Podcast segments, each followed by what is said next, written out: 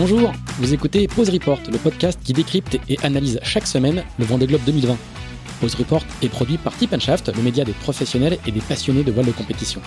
Tip ce sont deux newsletters hebdomadaires en français et en anglais, des podcasts, des événements, des formations, ainsi qu'un festival du film et un studio de production de contenu que vous pouvez retrouver sur tipandshaft.com. Je suis Pierre-Yves Lotrou et je vous souhaite la bienvenue dans Pause Report. Cet épisode de Pause Report vous est présenté par la voilerie Incidence. Incidence et le Vendée Globe, c'est une longue histoire. La voilerie a participé à toutes les éditions depuis sa création en 1989, montant sur la plus haute marche du podium à quatre reprises. Choisi par de nombreux figaristes de haut vol, Incidence équipe sur cette édition entre autres Arkea Paprec. L'équipe de Sébastien Simon a été séduite pour les défis, la membrane filamentaire lancée par la voilerie en 2015. Une membrane 100% made in France qu'elle apprécie pour sa tenue de forme, sa légèreté et sa durabilité. Pour en savoir plus, nous vous conseillons d'écouter le podcast Incidence fait son des globes, à retrouver sur tous les réseaux sociaux de la voilerie.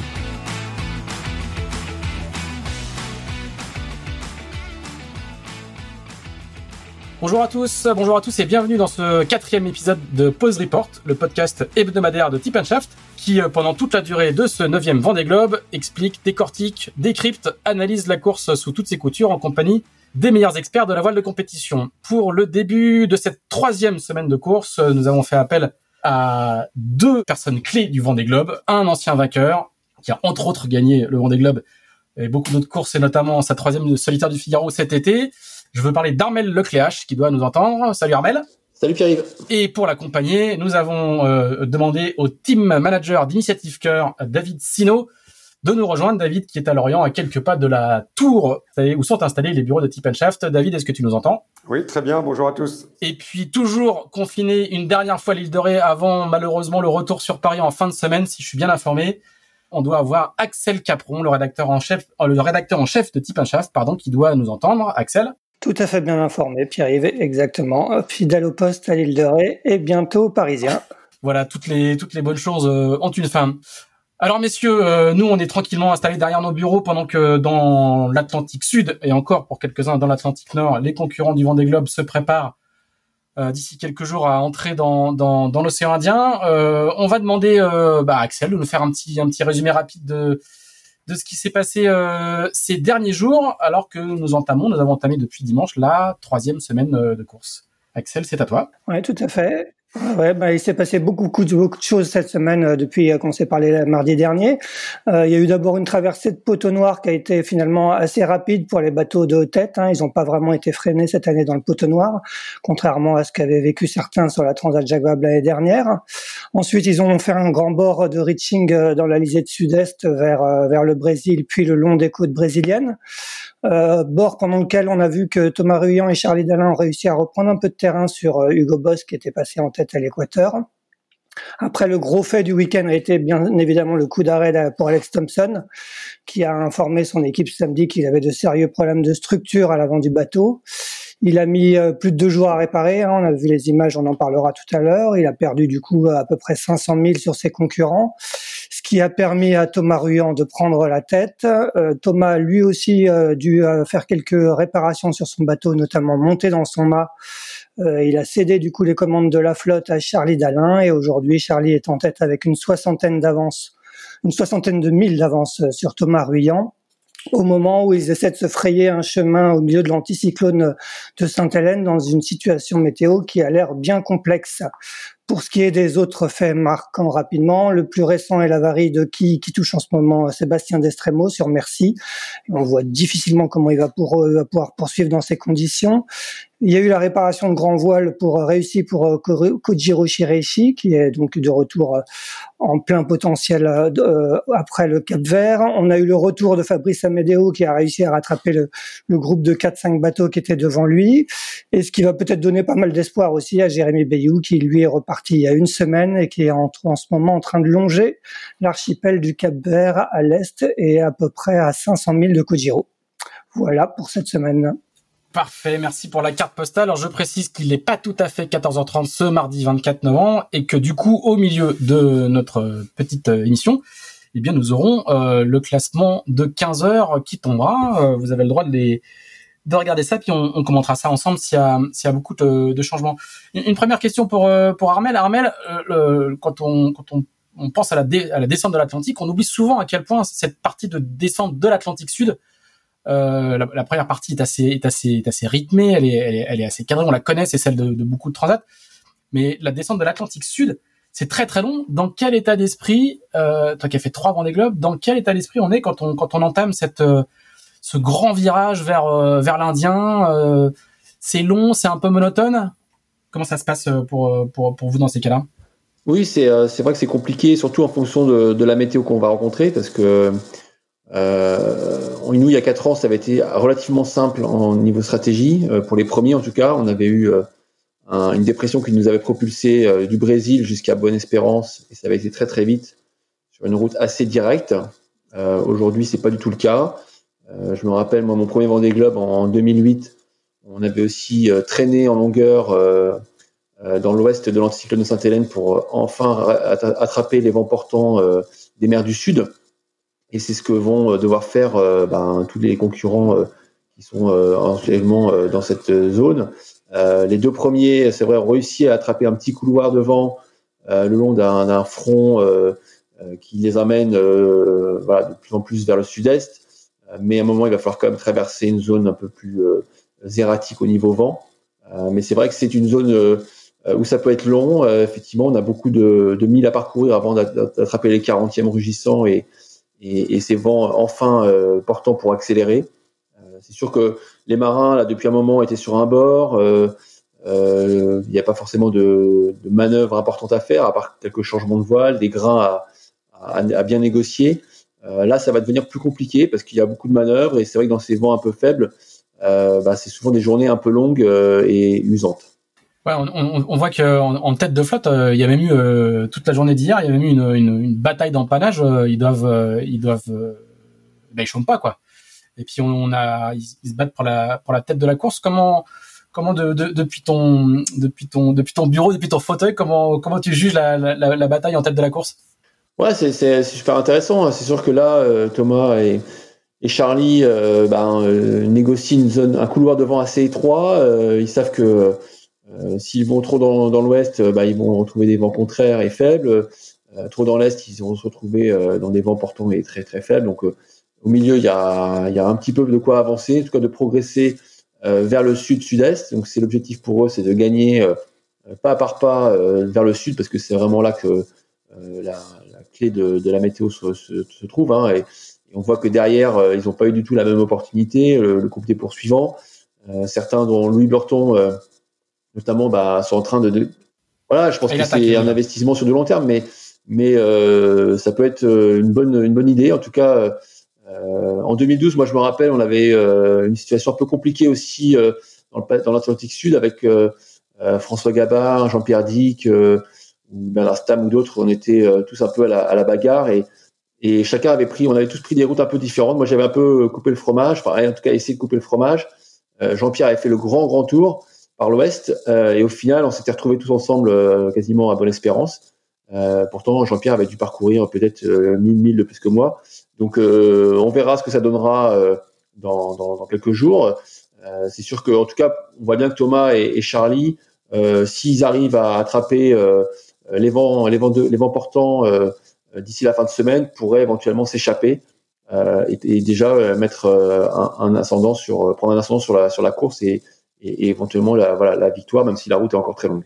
Ouais, il reste encore une, une bonne cinquantaine de, de, de, jours de course. Euh, David, euh, euh, Sam aussi, elle est en panier, elle fait le, elle suit la stratégie de, de, de Burton en, en, essayant de faire le tour par en bas? Effectivement, Sam, depuis euh, hier soir et ce matin, ça semble plus net. Elle, elle, semble choisir la stratégie au sud, le petit couloir euh, qu'empruntent les deux premiers il semble se refermer quand même assez vite. Euh, a priori, il y a Kevin Escoffier et Jean Le Cam qui sont encore euh, positionnés pour eux aussi essayer de passer euh, sur cette trajectoire-là.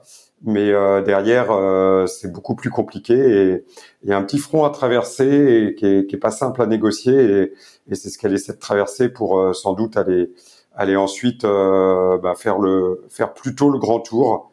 je pense que de toute façon, elle était un peu tard pour pour prendre l'autre option.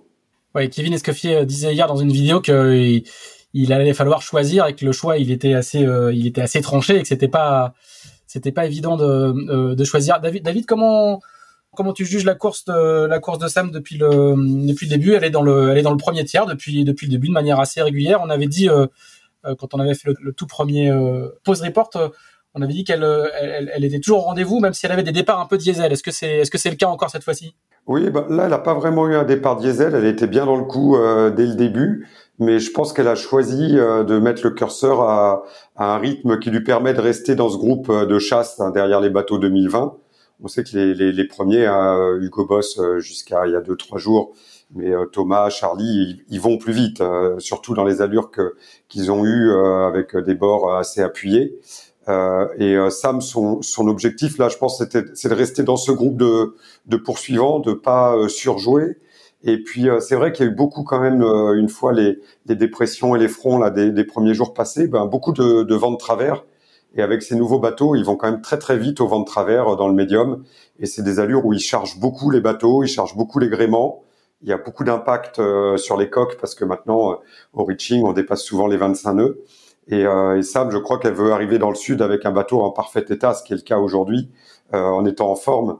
On voit aussi, bah, on le voit dans, dans ses vidéos, qu'elle est qu'elle est en pleine forme. Elle est heureuse d'être là, et, je pense qu'elle est plus dans une gestion de sa position au sein de ce groupe que euh, d'être à, tout prix à 100% des, capacités du bateau. depuis le début, ils sont euh, ils sont pas très très rapides hein, par rapport euh, par rapport au temps que vous aviez vous sur le des globes précédent ça va beaucoup plus lentement. Je crois que Axel a fait des, t'as, as fait quelques petits calculs, Axel? Oui, oui. Euh, je pense qu'ils étaient passés, je crois, vous étiez passé en, en 17 jours à Bonne Espérance ou, euh, ou non, hein, oui, je crois que c'était à peu près ça euh, sur le précédent Vendée Globe. Là, là, on est à peu près sur un déroutage à 21 jours, donc il y a, y a quand même des, des, écarts assez importants de, de vitesse. Et, finalement, ça a été bien moins rapide. Qu'est-ce que tu te souviens, toi, Armel, comment la vitesse à laquelle vous aviez été vous il y a quatre ans? Oui, on voit bien. Hein, c'est sûr que déjà le, la première partie, l'hémisphère nord, n'a euh, pas été euh, euh, au rendez-vous des, potentiels des nouveaux bateaux. Hein. Ils sont, Alex Thompson a franchi l'équateur en 10 jours, une dizaine d'heures de plus que son précédent record en, 2016.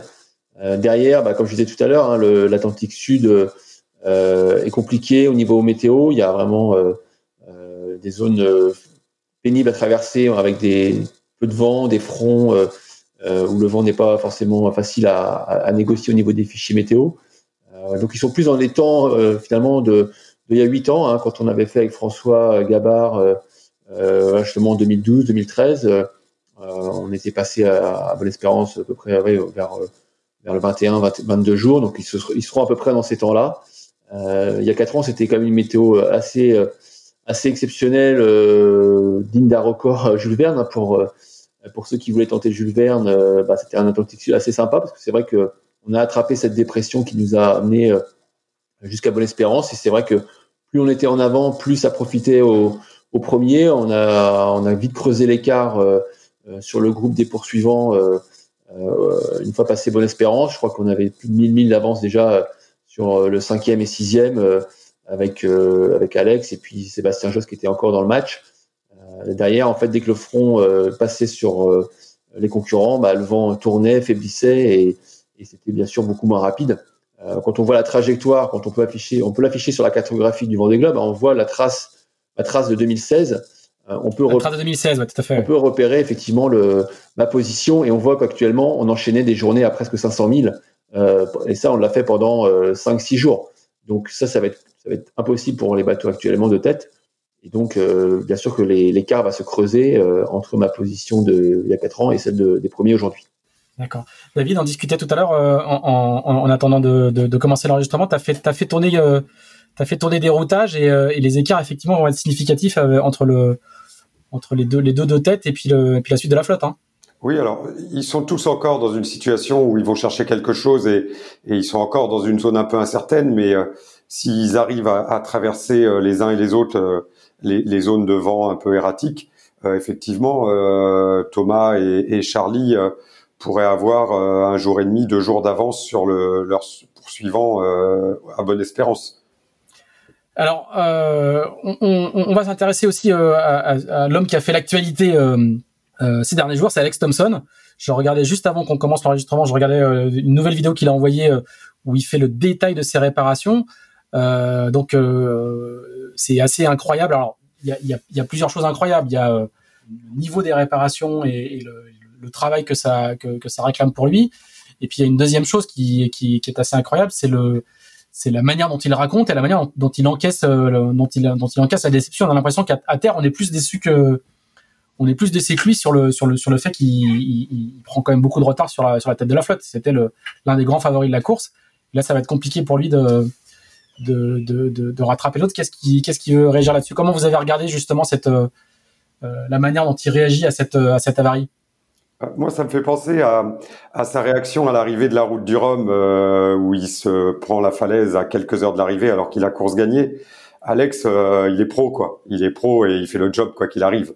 Et, euh, je me rappelle, je l'avais croisé euh, parce que ça m'avait abandonné, mais on avait une opération, donc j'étais à l'arrivée en Guadeloupe et je l'avais croisé le lendemain et il m'avait quand même confié qu'il avait fait le job, mais qu'il l'avait mauvaise. Et je pense que euh, voilà, il, est positif, il fait le job, il communique il explique sa réparation, mais je pense quand même que la déception, elle doit être, elle doit être dure à encaisser là où il est euh, dans son bateau en ce moment.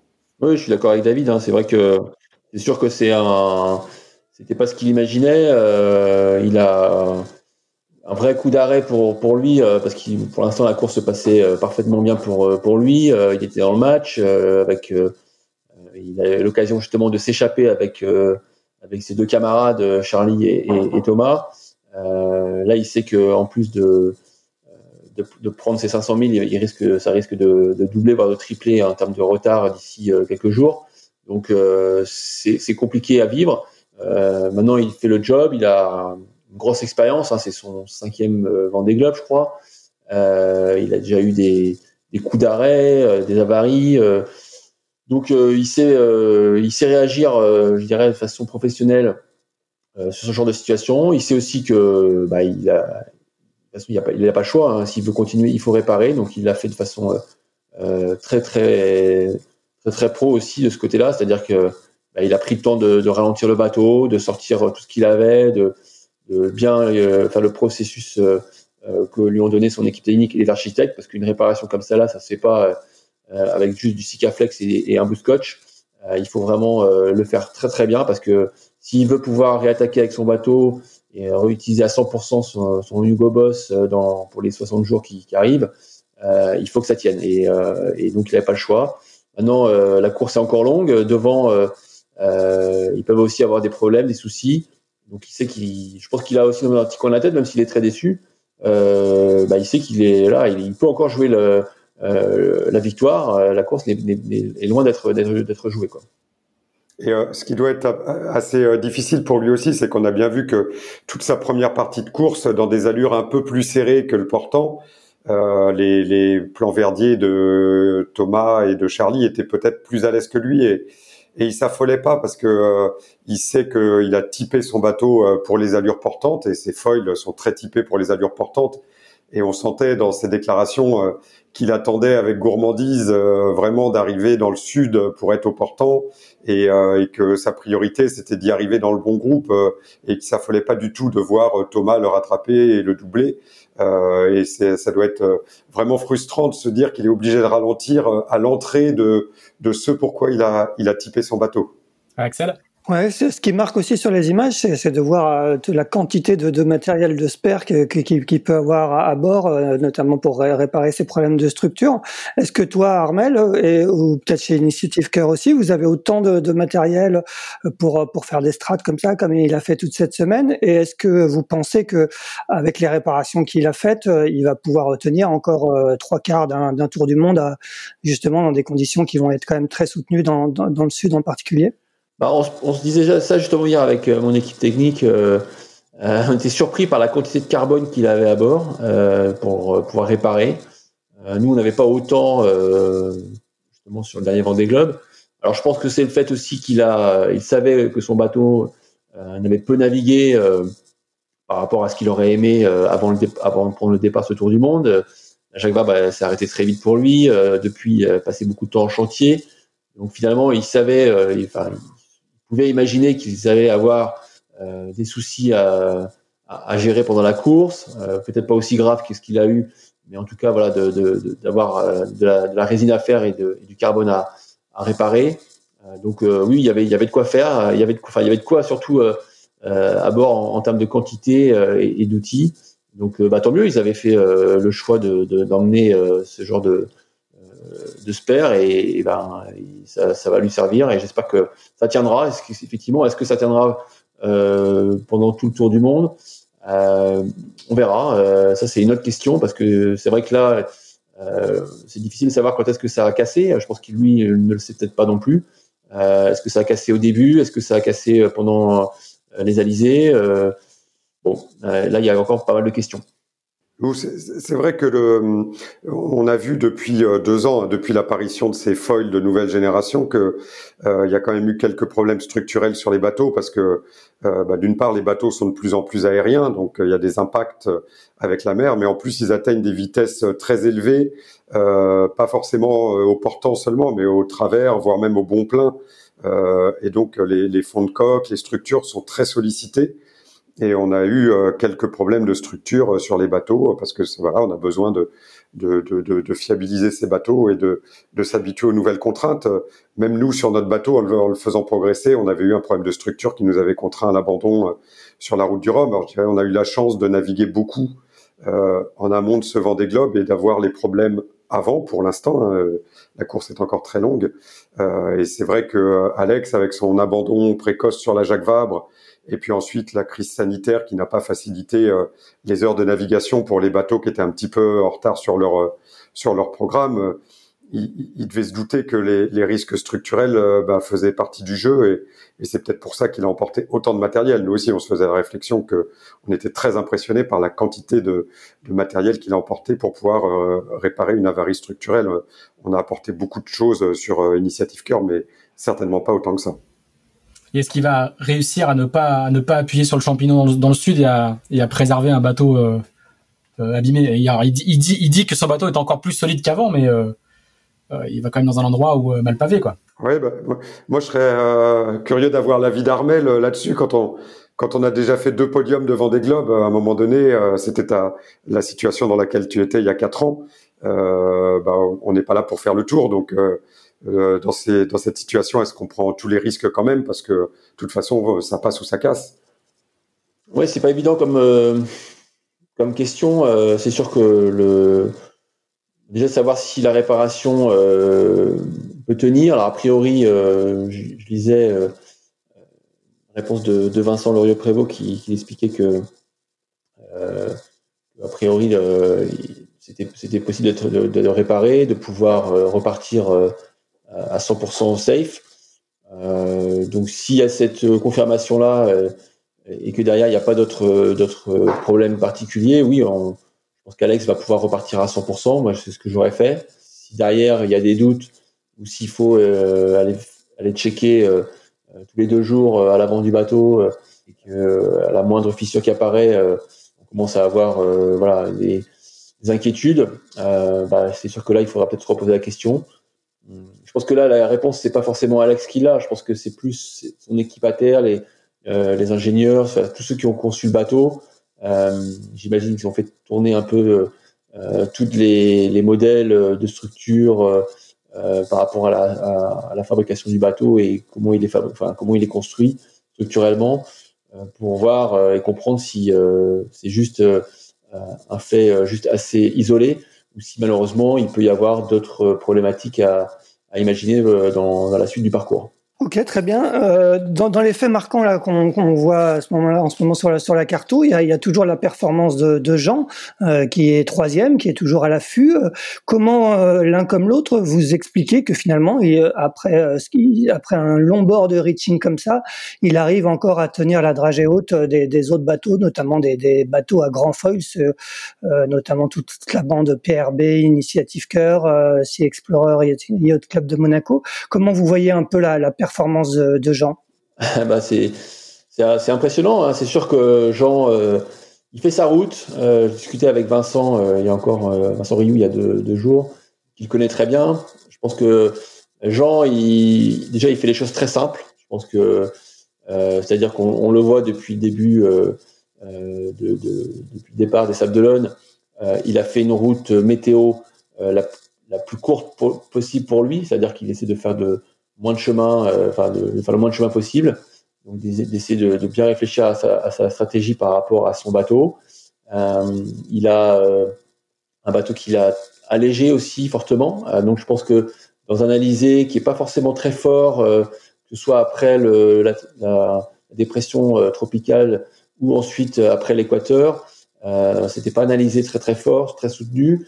Donc je pense que son bateau euh, allégé, même à dérive, bah, il arrive quand même à tenir des vitesses correctes. Alors c'est sûr qu'il va pas à la vitesse des, bateaux à foil, mais il n'est pas non plus, il se prend pas 200 000 par jour. Et donc ce qui lui permet, ben, en, mettant ces deux ingrédients là dans la, balance, bah, de, pouvoir euh, euh, bah, tenir sa place dans les cinq premiers. Et, euh, là, bah, intelligemment aussi, une, réussir une trajectoire qui pour l'instant fonctionne. Là, ça va être un, on verra parce qu'on en a parlé tout à l'heure, la, la, complexité de d'aller récupérer les, les, vents portants des mers du Sud, des 40e. Euh, bah justement, on va voir un petit peu comment lui va, va négocier ce passage-là. Euh, avec tous les le groupe des, pour, des, pour, euh, des poursuivants comme comme Sam euh, qui en ce moment bah, sont sûrement ont beaucoup de, de, questions devant la table à cartes et savoir où, où, passer pour aller chercher ces vents enfin portants. Ouais. Ouais, ce qui frappe dans la, dans la trajectoire de, de Jean, en fait, c'est que il est à l'intérieur du virage depuis le début, finalement. Ce que disait Armel, c'est ces trajectoires, elles sont extrêmement tendues euh, et euh, il, il, est, il prend peut-être un peu plus de risques sur ses positionnements euh, pour être toujours euh, à l'intérieur du virage et donc euh, il fait moins de route. sans doute aussi que dans, la, dans cette descente où des, des foilers et des foilers avec des grands foils avaient envie de, de, de préserver un petit peu leur monture. Bah Jean connaît parfaitement son bateau, il a confiance dans ce bateau qu'il euh, a préparé parfaitement et puis qu'il a voulu simple et, euh, et peut-être que le pourcentage d'utilisation euh, des performances de son bateau était un petit peu un petit peu plus élevé. Et, là encore une fois, il est à l'intérieur de la courbe, euh, en route plus directe vers le cap de Bonne-Espérance. Bon, va, va falloir voir si ça si ça ressort, mais euh, c'est vraiment sa trajectoire qui qui est, qui vraiment magnifique depuis le début. Hein. On, on gagne pas trois Figaro par hasard, il en fait une belle démonstration. Dans, dans, ce groupe, justement, dans le groupe des poursuivants dont, dont fait partie euh, Sam, euh, on a deux bateaux à petit foil, euh, le bateau de, de Louis Burton et, celui de Yannick Bestaven. Est-ce que David, justement, tu es surpris que, que ces deux, deux bateaux arrivent à, à, soutenir la comparaison euh, avec les bateaux équipés de, de plus grands foils comme celui de Sam? On voit sur les vitesses le long du Brésil, ils étaient quasiment aux mêmes vitesses. Il y avait des écarts parfois même qui étaient plutôt en leur faveur. Est-ce que, comment tu vois un peu leur, leur performance? Oui, bah c'est sûr qu'on les attendait peut-être pas euh, ici à ce, à ce, stade de la course. Euh, je pense que Louis a attaqué très fort. Euh, je sais que euh, Sam me disait qu'il l'a doublé dans le poteau noir avec. Euh, il y avait des gros grains, et il avait le grand code zéro et voilà, il portait vraiment beaucoup de toile, même même même dans les grains. Donc et alors que Yannick a eu une belle trajectoire, un petit peu à l'intérieur de la courbe comme comme Jean, à l'intérieur du virage. Euh, mais c'est vrai que tous les deux, avec des, petits foils dans des conditions où, je pense euh, quand même les grands foils ont un avantage significatif. C'est du médium et c'est vrai qu'on peut décoller plus tôt.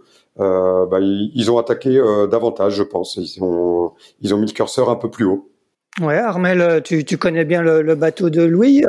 Je ne sais pas si tu connais plus le skipper, mais est-ce que tu es surpris par, par les performances de Louis qu'on n'attendait pas forcément si rapide oui, bah c'est vrai que lui a fait un, fait un très beau début de course, euh, euh, agréablement surpris parce que on l'a très peu vu naviguer aussi depuis euh, depuis deux ans. Euh, euh, il n'a pas pu participer à, à, quelques courses ou en tout cas la Jacques Vabre il était pas forcément dans la bonne option donc il n'a pas pu se, se mesurer à, au premier ou en tout cas au favori du Vendée Globe.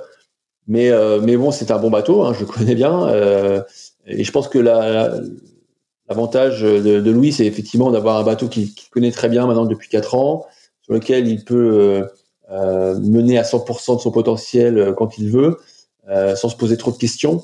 Et je pense que, comme disait David, hein, euh, il a sûrement dû attaquer quand il y avait des grains, quand il y avait des conditions où peut-être certains bateaux avec des grands folles ont un petit peu levé le pied en disant attention, je, veux préserver ma machine parce que mon bateau a un, potentiel très fort et je veux pas aller chercher des, des pointes à, à, plus de 25 nœuds. Bah, lui derrière, finalement, bah, son, c'est plus un 4x4 son bateau et, et, il peut il peut y aller à 100% parce que bah, le bateau maintenant a, des 1000 compteurs et, euh, je dirais que la fiabilité du bateau elle est elle a été faite, elle a été prouvée. Maintenant, il faut faire attention. C'est un bateau aussi qui a, qui a, vécu et donc euh, bon, il n'a pas euh, eu non plus euh, euh, une grosse équipe derrière lui, un gros budget pour pouvoir améliorer ou peut-être le, le, préparer comme il aurait aimé. Donc attention non plus de pas de pas griller des cartouches avant d'attaquer les mers du Sud parce qu'il va se passer énormément de choses euh, entre euh, le week-end prochain et, euh, et, le passage du Cap Or. on sait que c'est un, un, moment de la course où les bateaux vont souffrir beaucoup. donc attention à, à, garder quand même voilà, de, le maximum de potentiel pour, pour ces bateaux et pour son bateau pour pouvoir être performant pour la suite. Ouais, ouais, justement, au moment où, où, on attaque les mers du Sud, surtout quand on est un bisu, hein, il y a beaucoup de bisus sur ce sur ce Vendée Globe. Dans quel état d'esprit on est? Est-ce qu'il commence à y avoir un peu d'appréhension quand on n'a jamais connu ça? Toi, tu, toi, pour toi, la première fois, c'était en, en, 2008. Dans quel état d'esprit euh, on aborde ces mers du Sud? Euh, euh C'est un mélange d'excitation, d'angoisse. Est-ce que tu peux nous raconter un petit peu? Oui, alors c'est, je trouve que euh, finalement c'est un peu la météo euh, de l'Atlantique Sud qui va qui va déterminer un petit peu la façon dont on va aborder les mers du Sud. Euh, il y a quatre ans, finalement, on, on s'est retrouvé dans un rythme soutenu dès le large du Brésil, et donc finalement, quand on est rentré dans les mers du Sud, on n'a pas vraiment vu la transition à part la, différence de température, mais on était toujours à, à 20 nœuds de moyenne, et puis il y avait de l'eau partout sur le pont, donc ça s'est pas arrêté. Alors que là, euh, finalement, euh, c'est plus des conditions en ce moment euh, de vent faible, de manœuvre. ils sont encore peu habillés les marins parce qu'il fait encore de bonnes températures.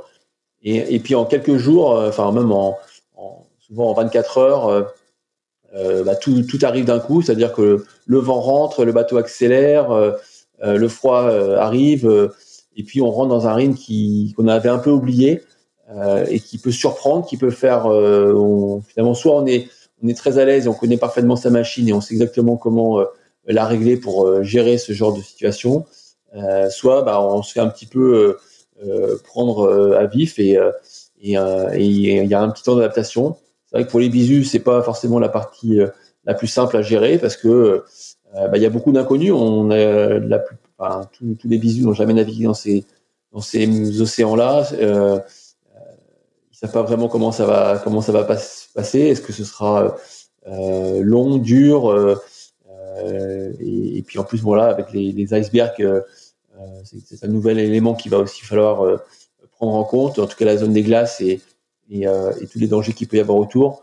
Donc oui oui ça va être ça va être un moment important pour pour tous ces concurrents nouveaux parce que on va voir justement comment ils vont s'adapter, comment chacun va réussir à, à, à s'adapter par rapport à cette à ces, à ces mers du Sud. Certains sont assez facilement à l'aise tout de suite, euh, d'autres mettent plusieurs, plusieurs jours avant de trouver leur, euh, leur in. Ouais, euh, David, Sam l'a déjà vécu. Elle, en, c'était en 2004, hein, si je me souviens bien. Euh, elle a depuis fait la Volvo en équipage. Est-ce que, est-ce que chez elle, tu sentais un peu d'appréhension, d'excitation à l'idée d'aborder ce, ce, grand Sud qui, qui fait tant rêver? Non, pas tellement. Elle, bon, elle a beaucoup d'expérience. C'était en 2008 hein, qu'elle avait fait son premier Vendée Globe avec Roxy. Euh, et puis euh, en 2012 où elle avait dématé au début. Et la première fois où il était allé, c'était euh, avec Tracy Edwards sur une tentative de Jules Verne en, en catamaran. Euh, je crois que c'était en 2002 ou quelque chose comme ça. Et, euh, et, ils avaient dématé au point Nemo. Donc le point Nemo, c'est au milieu du Pacifique Sud, le point le plus le plus éloigné de toute de toute terre. Donc son premier souvenir des mers du Sud n'est pas forcément un, souvenir très facile. Ils avaient mis euh, beaucoup de temps euh, sous gréement de fortune pour rejoindre la Terre. Je crois qu'ils étaient allés en Australie du coup. Euh, mais non, non, elle a pas d'appréhension euh, particulière. Par contre, elle, elle s'y prépare là. Elle a beaucoup de de, de moments où le, le, vent est plus calme. C'est vrai qu'ils se sont pas beaucoup arrêtés depuis le départ euh, puisqu'ils ont traversé le poteau noir sans jamais descendre en dessous, en dessous de 12-15 nœuds. Euh, donc ils n'avaient pas eu trop l'occasion de faire le tour du bateau. Alors euh, c'est vrai que les mers du sud c'est pas c'est pas anodin malgré tout. Donc elle fait le tour de son bateau depuis deux jours. Elle a affalé la grand voile, vérifié ses latchings, réhissé sa grand voile, fait le tour du bateau jusque dans les compartiments étanches à l'avant. vraiment voilà, on, on, se prépare dans ce dans ce moment-là, sachant que derrière, ben, normalement ils vont dans quelques jours attraper euh, une première dépression avec déjà du vent fort et que ça pourrait euh, durer pendant pendant des semaines et des semaines. Mais je sens pas d'appréhension euh, particulière, juste de, la concentration et, de la rigueur au moment de d'y rentrer. C'est, je suis peut-être plus stressé qu'elle parce que moi, en tant que suiveur à terre, je suis bisu du Grand Sud. La dernière fois, malheureusement, Tanguy s'était arrêté avant. Donc, je sais pas. C'est peut-être moi qui vais. Elle dit toujours que je dors moins qu'elle à terre pendant les courses. Bah justement, est-ce que tu peux nous raconter comment vous, vous vivez ce, ce Vendée Globe? Comment ça s'organise un peu le suivi de, de Sam au sein du, du team Initiative Cœur? Bah, à terre, en fait, euh, on est on est au service de Sam. Euh, on n'a pas tellement de points euh, réguliers organisés, euh, mais sait que en fait, on, les appels viennent du bateau. Euh, on veut pas la déranger. si, pas de nouvelles, bonnes nouvelles, c'est un peu la règle. Et euh, donc, si elle n'a pas besoin de nous, qu'elle n'a pas euh, un doute technique qu'elle souhaite lever, hein, puisque c'est les seules conditions pour lesquelles elle nous appelle, euh, ben on est juste en attente et à sa disposition. Et on lui propose d'organiser une fois par semaine un petit un petit chat avec l'équipe en visio, ce qui permet aussi, ça fait plaisir à l'équipe d'avoir des nouvelles de Sam, de la voir. Et, euh, et, voilà. Mais après, on a euh, donc euh, le, le bout de capitaine Eric Lamy qui est aussi est sur le pont en permanence au cas où Sam aurait une question technique. et puis l'équipe, le reste de l'équipe prend un petit peu de récupération parce que dans ces périodes de préparation, généralement, il y a, y a pas mal de, de, il y a eu pas mal de temps passé en amont. Parmi les, les, bisous du Grand Sud dont on parlait tout à l'heure, il, y, en a un qui est, qui, a, qui est rentré euh, petit à petit dans son Vendée Globe, c'est Sébastien Simon sur Arkea Paprec. Euh, Armel, comment tu vois un petit peu son parcours? On a eu l'impression qu'il a mis un petit peu de temps à rentrer dans le match, mais euh, depuis euh, depuis maintenant une semaine, il a il a trouvé son rythme. Il a il a souvent été sur des journées, il a fait une ou deux journées à plus de 500 000 sur un bateau qui avait peu navigué. Comment tu tu vois un peu ce, ce début de Vendée Globe de, de Sébastien Armel? Bah surtout ça fait plaisir euh, à voir hein, pour Sébastien et pour toute son équipe qui ont pas mal galéré euh, ces derniers mois avec euh, leurs problèmes de foil notamment. Bah, de le voir comme ça dans le match, du match des poursuivants, d'enchaîner des belles journées. on sent que ça y est, il est vraiment dans son Vendée Globe. C'est, on sait que c'est un compétiteur. Il a, gagné le Figaro. Il, avait un projet au départ un petit peu dans la même philosophie que celui de Charlie, mais il n'a pas rencontré la même réussite. Et c'est vrai que on le sentait un peu frustré, euh, euh, voilà, être en attente un petit peu de pouvoir enfin naviguer et, exprimer son talent. là, c'est bien, c'est il a il est rentré dans sa course. Il, moi, je l'avais vu au départ dans la zone mixte. Là, j'étais avec tous les médias interroger les, interviewer les, les skippers, et, et je l'avais vu vraiment très ému avant d'aller sur le ponton. il avait les larmes à l'œil. On sentait qu'il voilà, il réalisait qu'il allait partir.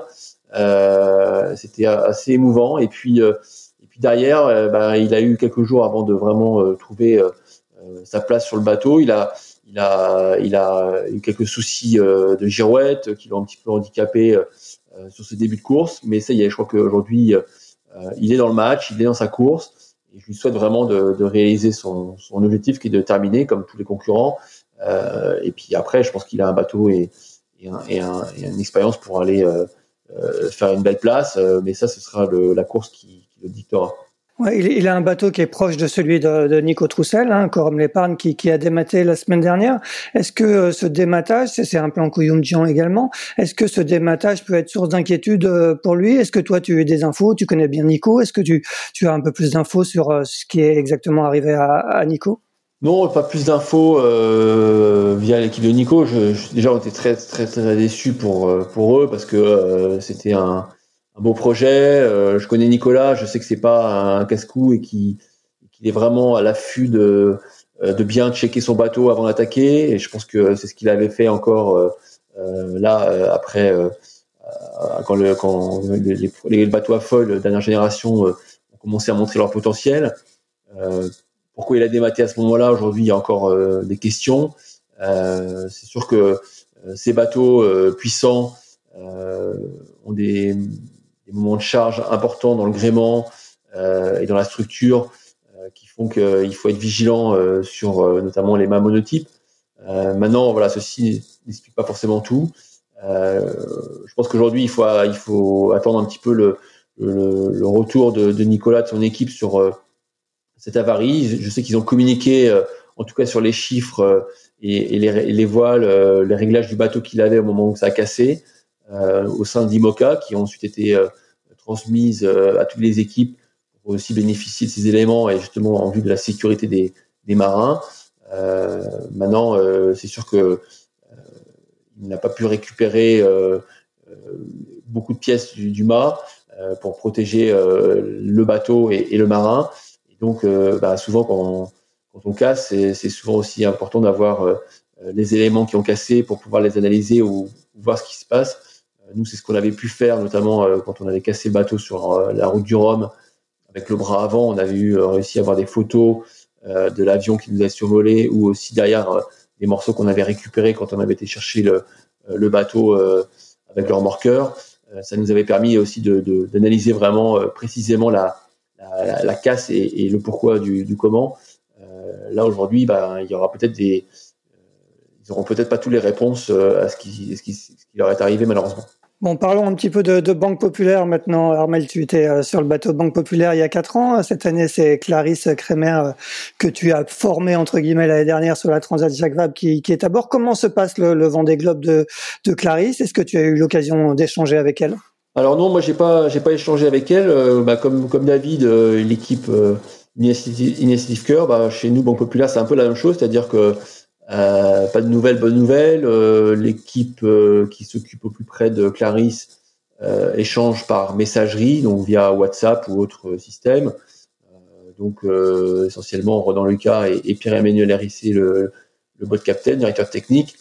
Donc je sais que voilà, elle a eu quelques petits soucis sur le début de course, des, des petites erreurs de, de jeunesse, voilà, liées au stress ou ou à, la fatigue, euh, voilà, et, euh, et, ce début de course qui n'a pas été simple pour tous les marins euh, avec les conditions qu'ils ont rencontrées. Donc, elle a fallu, il a fallu qu'elle effectue quelques réparations. Elle a fait aussi un peu de composite, alors beaucoup moins qu'Alex, mais voilà, elle a fait aussi un peu de, de strat.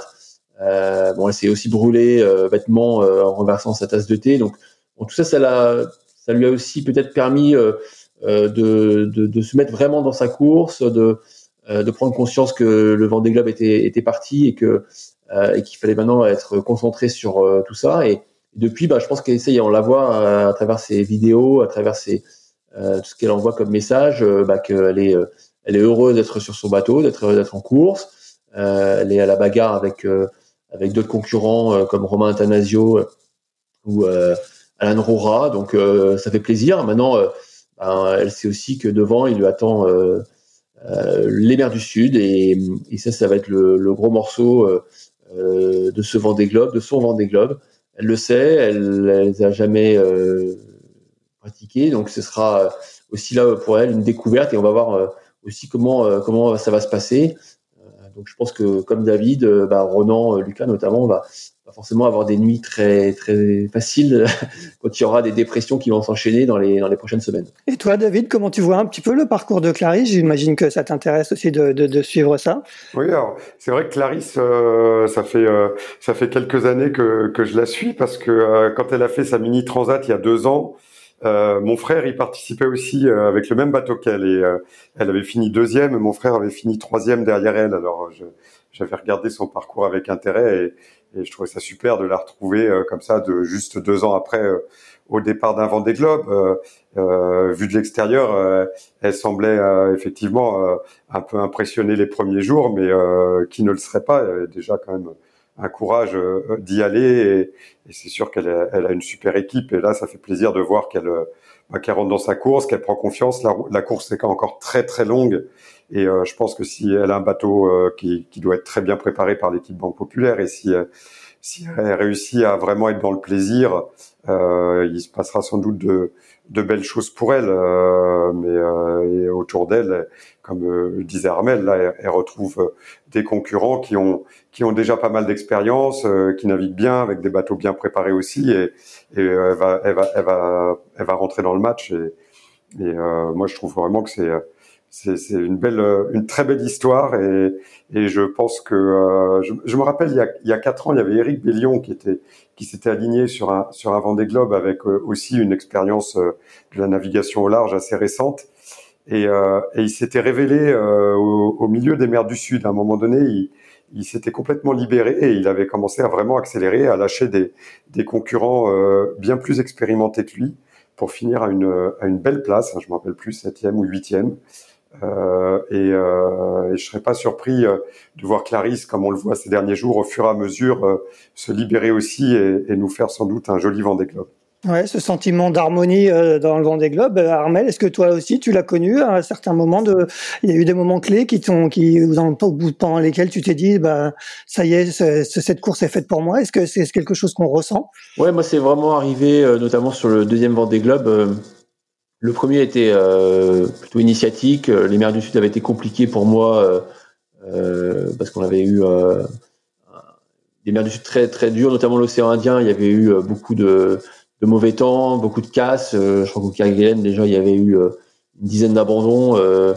donc ça avait été très compliqué. quatre ans après, moi, j'avais vraiment quand j'étais rentré dans, dans, les mers du Sud vécu ça vraiment avec une autre approche, une autre euh, envie, euh, d'être de, la, la, sensation de, de maîtriser finalement euh, la capacité d'aller vite dans, dans ces conditions-là et, euh, de pas subir finalement. Et ça, je pense que euh, c'était vraiment la grosse différence. Et, et, et, quand on arrive à, à pas subir ce qui ce qu'on a autour, même si c'est des conditions difficiles, bah, le plaisir tout de suite il, il en ressort même quand il même quand il fait pas beau, même quand il y a des grosses vagues, euh, on a ce plaisir d'être euh, d'être avec son bateau et de pouvoir euh, relativement bien le maîtriser. Donc c'est ce que je souhaite à tous les marins qui, qui vont rentrer dans les mers du Sud dans quelques jours ou dans, dans, dans, une dizaine de jours pour les derniers. ce sera un moment clé de la course où effectivement il faut trouver bah, justement l'harmonie avec son bateau dans ces conditions-là parce que ça va ça dure pas que trois jours, quoi. Ça dure euh, un mois, voire plus. Euh, c'est pas juste un front qu'on franchit euh, comme en Atlantique Nord ou une dépression tropicale qu'on va contourner pendant deux trois jours. Euh, là, ça va durer entre 25 et, et 35 jours pour les marins. Est-ce que à ce moment-là, tu as, un peu une, impression de saut dans le vide? Est-ce qu'on est un peu en haut de la montagne et, avec l'impression qu'on va, sauter dans, quelque chose qu'on ne connaît pas forcément? Ah, bah, j'ai plus l'impression qu'on est en bas de la montagne et qu'il faut la gravir, quoi. C'est un peu ça. C'est-à-dire que on se retrouve en bas et on sait pas comment on va y arriver en haut. Moi, je me rappelle mon premier Vendée Globe. Euh, euh les premières 48 heures avaient été euh, assez toniques. Euh, je crois que j'étais dans les 5-6 premiers. C'était plutôt bien passé, moi, la descente de l'Atlantique. Et puis très vite, les, les, marins expérimentés de l'époque, comme les Jean Le Cam, Roland Jourdain, Louis Perron, Mike Golding et autres euh, avait emprayé le pas de, l'expérience des mers du Sud et, avait accéléré. Et moi, je n'arrivais pas à trouver mon rythme. Euh, et je me disais, mais comment je vais faire pour aller jusqu'au Cap Horn C'était euh, quand je voyais sur la carte, euh, sur l'écran de l'ordinateur, je me disais, mais euh, c'est pas possible. Mais là, ça va durer comme ça pendant un mois, voire plus. et puis au fur et à mesure, eh ben voilà, on trouve ses repères, on arrive à trouver les réglages du bateau, on, on s'adapte à ses conditions, à la vitesse, au bruit, à à l'inconfort, à l'humidité, au froid, et, et finalement, ben, on, on, trouve sa place. Et, et, quand on en ressort, on est très heureux parce que on se dit, enfin, ça va se calmer et on va pouvoir euh, passer à autre chose. Et puis, euh, et finalement, euh, quelques semaines après ou quelques mois après, on a qu'une seule chose, c'est d'y retourner, quoi. Ouais, quand, quand, on regarde aujourd'hui la, la, flotte, elle est un peu éparpillée en, en plusieurs groupes, hein, et on a de, de, la bataille un peu dans tous les groupes. Euh, notamment, on a un petit groupe de quatre bateaux là qui a, qui a franchi l'équateur euh, récemment, avec euh, deux bateaux, avec peut-être deux bateaux qui sont assez surprenants. Je pense à, à Medalia de Pip Air et l'espagnol Didag Costa. Comment vous voyez les performances de, de ces marins qui ont eu un peu une préparation à l'arrache et qui finalement arrivent à, à, tirer leur épingle du jeu sur deux bateaux qui sont quand même pas, pas des bateaux de, de toute première fraîcheur? Hein. Je crois que le bateau de Didac Costa, il doit dater de, de, de, de 1980, de 2000. C'est l'ancien bateau d'Hélène MacArthur euh, Kingfisher et celui de Pip Air et l'ancien Super Bigou de Bernard Stam. Euh, est-ce que vous, vous regardez un peu leur performance et comment comment vous jugez un peu leur leur prestation depuis le début du du Vendée Globe, David? Oui, bah, euh, ce qu'on a vu, c'est que euh, en fait, il y a des bateaux plus plus performants qui sont avec eux là, comme euh, l'Occitane ou comme euh, le bateau d'Arnaud Boissière, la Micaline, qui n'ont pas pu qui pas pu prendre le train des groupes de devant parce qu'ils ont eu des avaries. Et derrière, il y a eu un Atlantique Nord extrêmement compliqué avec des grosses zones sans vent, analysées pas établies. Et autant les, les premiers, après les deux les deux fronts ont réussi quand même à attraper, analyser, à descendre, à ne pas avoir de poteau noir. Autant euh, dans ce groupe-là, ils ont aussi pris euh, euh, du vent très faible, avec très aléatoire. Et donc, c'est sûr que là, les, les, différences de performance pure entre les bateaux sont moins importantes. Donc, finalement, avec des bateaux anciens qui n'ont pas eu de problème, c'est comme ça qu'on les retrouve aujourd'hui à côté de, de bateaux plus récents et plus performants. Armel, un petit mot? Oui, alors moi je connais moins ces deux, ces deux bateaux-là et ces, ces, marins, donc euh, euh c'est sûr que oui, comme, comme David disait, hein, c'est vrai que le, euh, derrière la porte s'est vraiment refermée euh, pour tous ces, ces, bateaux un petit peu, on va dire, en, en, queue de peloton. ils ont eu un peu tout à l'envers, les zones de vent faible après la dépression tropicale, un poteau noir catastrophique. Euh, donc c'est sûr que hum, ça n'a pas permis à, à, au bateau qui a eu des soucis techniques euh, de pouvoir euh, les dépasser facilement et, et, et les, et, euh, et, de pouvoir euh, prendre de l'avance. évidemment, ils se retrouvent tous un peu dans la même galère et, donc bah, on se retrouve effectivement avec des positions de bateaux voilà, pas forcément prévues dans, dans, le potentiel des bateaux au départ. Maintenant, bah, voilà, ils, sont, ils ont bien navigué, ils ont aussi euh, être intelligents dans leur trajectoire, euh, des bateaux qui ont une certaine fiabilité, donc euh, bah, qui, ont peut-être eu moins de galères techniques que, leurs concurrents directs. Donc non, c'est intéressant. Après, on, voilà, on est qu'au début du parcours. pour l'instant, on fera vraiment un premier bilan, on va dire, de, de, des, forces en présence, et en tout cas de, la hiérarchie, que ce soit devant, mais aussi à l'arrière, quand on arrivera au milieu des mers du Sud c'est souvent un bon repère pour voir justement euh, où on, est chacun, parce que là, euh, ils auront eu un peu de, un toutes les conditions et euh, ce sera beaucoup plus clair au niveau de, de l'état des formes de, de chaque marin, de chaque bateau. Il y en a un que tu connais beaucoup mieux, c'est Jérémy, hein, qui, a, qui est reparti donc il y, a, il y a une semaine des Sables d'Olonne, qui est, qui est au niveau du Cap Vert en ce moment. Euh, dans quel état d'esprit tu penses qu'il doit se trouver aujourd'hui, Jérémy? Il était, il partait pour jouer la gagne. C'était, euh, c'était un des grands, un des favoris, si ce n'est le favori de ce Vendée Globe. Il est aujourd'hui dans un mode complètement différent. Si tu te mets dans sa tête, si tu étais à sa place, dans quel état d'esprit tu imagines qu'il est? Bah, je, je, pense, euh, enfin moi si j'étais à sa place, je pense que ça irait mieux en ce moment qu'au tout début qu'il quand il est reparti. Parce que je pense que quand il est reparti, euh, ça devait être très très dur euh, euh mentalement de, de, retourner comme ça euh, avec plus du tout le même objectif, avec des, des, les premiers concurrents qui étaient à plus de 3000 milles devant lui, plus de 9 jours de course. surtout voilà, naviguer tout seul sans concurrent direct, Jérémy c'est pas forcément ce qu'il aime faire. Aujourd'hui, il est, euh, ça y est, je pense qu'il est rentré vraiment dans sa nouvelle course. Euh, on commence à le voir un peu parler dans de ses vidéos. Au début, il mettait que des sons, euh, enfin que il y avait pas de son, il y avait que des que pardon. Là, on commence à, un petit peu l'entendre. Je pense que ça va lui faire du bien de, de doubler justement tout le paquet là, alors qui est encore assez loin, mais ça, avec son bateau et son expérience, ça devrait euh, rapidement se faire. Je lui souhaite. Et ça, ça va le remettre vraiment dans, dans une autre course. Euh, c'est-à-dire bah, de se dire, bah voilà, je, je commence à, à, remonter au classement. Euh, devant moi, il reste euh, encore 20, 25 bateaux. Donc, il va, je pense, qu'il va donner des objectifs intermédiaires. Et je pense que ça peut être un cercle vertueux. Alors après, il fera pas ce qu'a fait Michel Desjoyaux il y a, il y a, il y a 12 ans euh, quand il avait gagné le Vendée Globe, il était reparti juste euh, enfin, 36 heures après. Bon là, il a un trop gros euh, déficit, Jérémy, mais mais il peut, voilà, pourquoi pas aller chercher une place dans les 10, voire mieux. on peut évoquer même un top 5 hein, avec pourquoi pas une belle réussite au niveau de la météo qui lui permettrait de rattraper.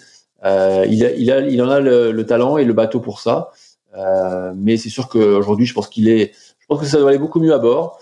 Euh, même si la météo est pas simple pour lui dans l'Atlantique euh, Nord, parce que bah, il est obligé de passer au large de, enfin dans l'est du Cap Vert, c'est pas forcément une, route euh, classique. je lui souhaite de traverser, d'avoir un poteau noir pas trop difficile pour qu'il puisse enfin s'exprimer et, j'espère que l'Atlantique Sud sera peut-être plus favorable pour lui que pour des concurrents qui y sont actuellement. Ouais, tu le disais, il fait, il fait des vidéos, il a l'air de, de, partager plus. On a, l'impression qu'il découvre un peu la dimension euh, plus euh, partage du Vendée Globe. Il était jusqu'ici un peu la tête dans le guidon dans, dans la dimension compétition. Euh, cette dimension partage, euh, Sam, elle l'a toujours eu beaucoup ancré en elle. Euh, comment tu vois ça, toi, David? Ah oui, bah c'est vrai que Sam, elle, elle adore cette dimension-là.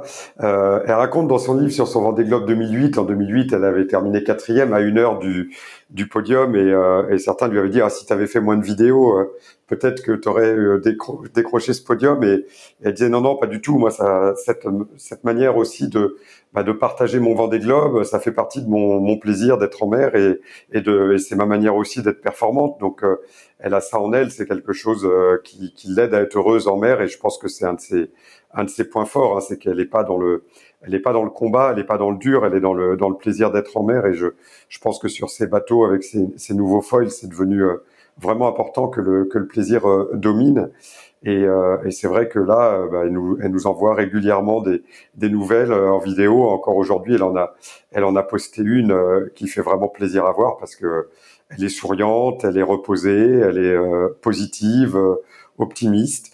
Euh, et puis bon, c'est vrai que le, le, projet Initiative Cœur a une dimension solidaire qui est très forte, hein, en, aidant à sauver des enfants avec mécénat chirurgie cardiaque. Et, et donc du coup, Sam, elle a pris ce rôle très à cœur. Elle est allée en Afrique faire des missions et, et elle sait aussi que le mécanisme de levée de fonds euh, passe par euh, l'opération cœur, c'est-à-dire le partage sur nos réseaux sociaux euh, et les dons que font ensuite nos, nos, partenaires Initiative euh, et Vinci Énergie. Et elle sait que euh, bah, plus elle va produire de vidéos qui plairont, plus ces vidéos seront partagées et plus ça aura d'impact pour pour sauver des enfants. Et ça, elle le elle le dit souvent, ça, le, ça lui tient très à cœur de, de réussir cette partie-là aussi. Donc, comme elle le fait naturellement, qu'elle est bien en mer et qu'en plus elle a une bonne raison de le faire aujourd'hui, euh, je pense que c'est le, triptyque qui fait que bah, qu'elle nous régale de toutes ces de tous ces moments. Très bien. Eh ben, merci beaucoup, messieurs. On a perdu euh, Pierre-Yves en route, qui nous écoutera ce soir. Euh, merci beaucoup, en tout cas, de nous avoir accompagnés sur ce quatrième épisode de Pause Report. On se retrouve, nous, la semaine prochaine avec Pierre-Yves et deux nouveaux invités. Et d'ici là, ben, bon vent à, à, tous les marins qui sont actuellement sur le vent des globes. Merci, messieurs, et bonne fin de journée. Merci. Merci, bientôt.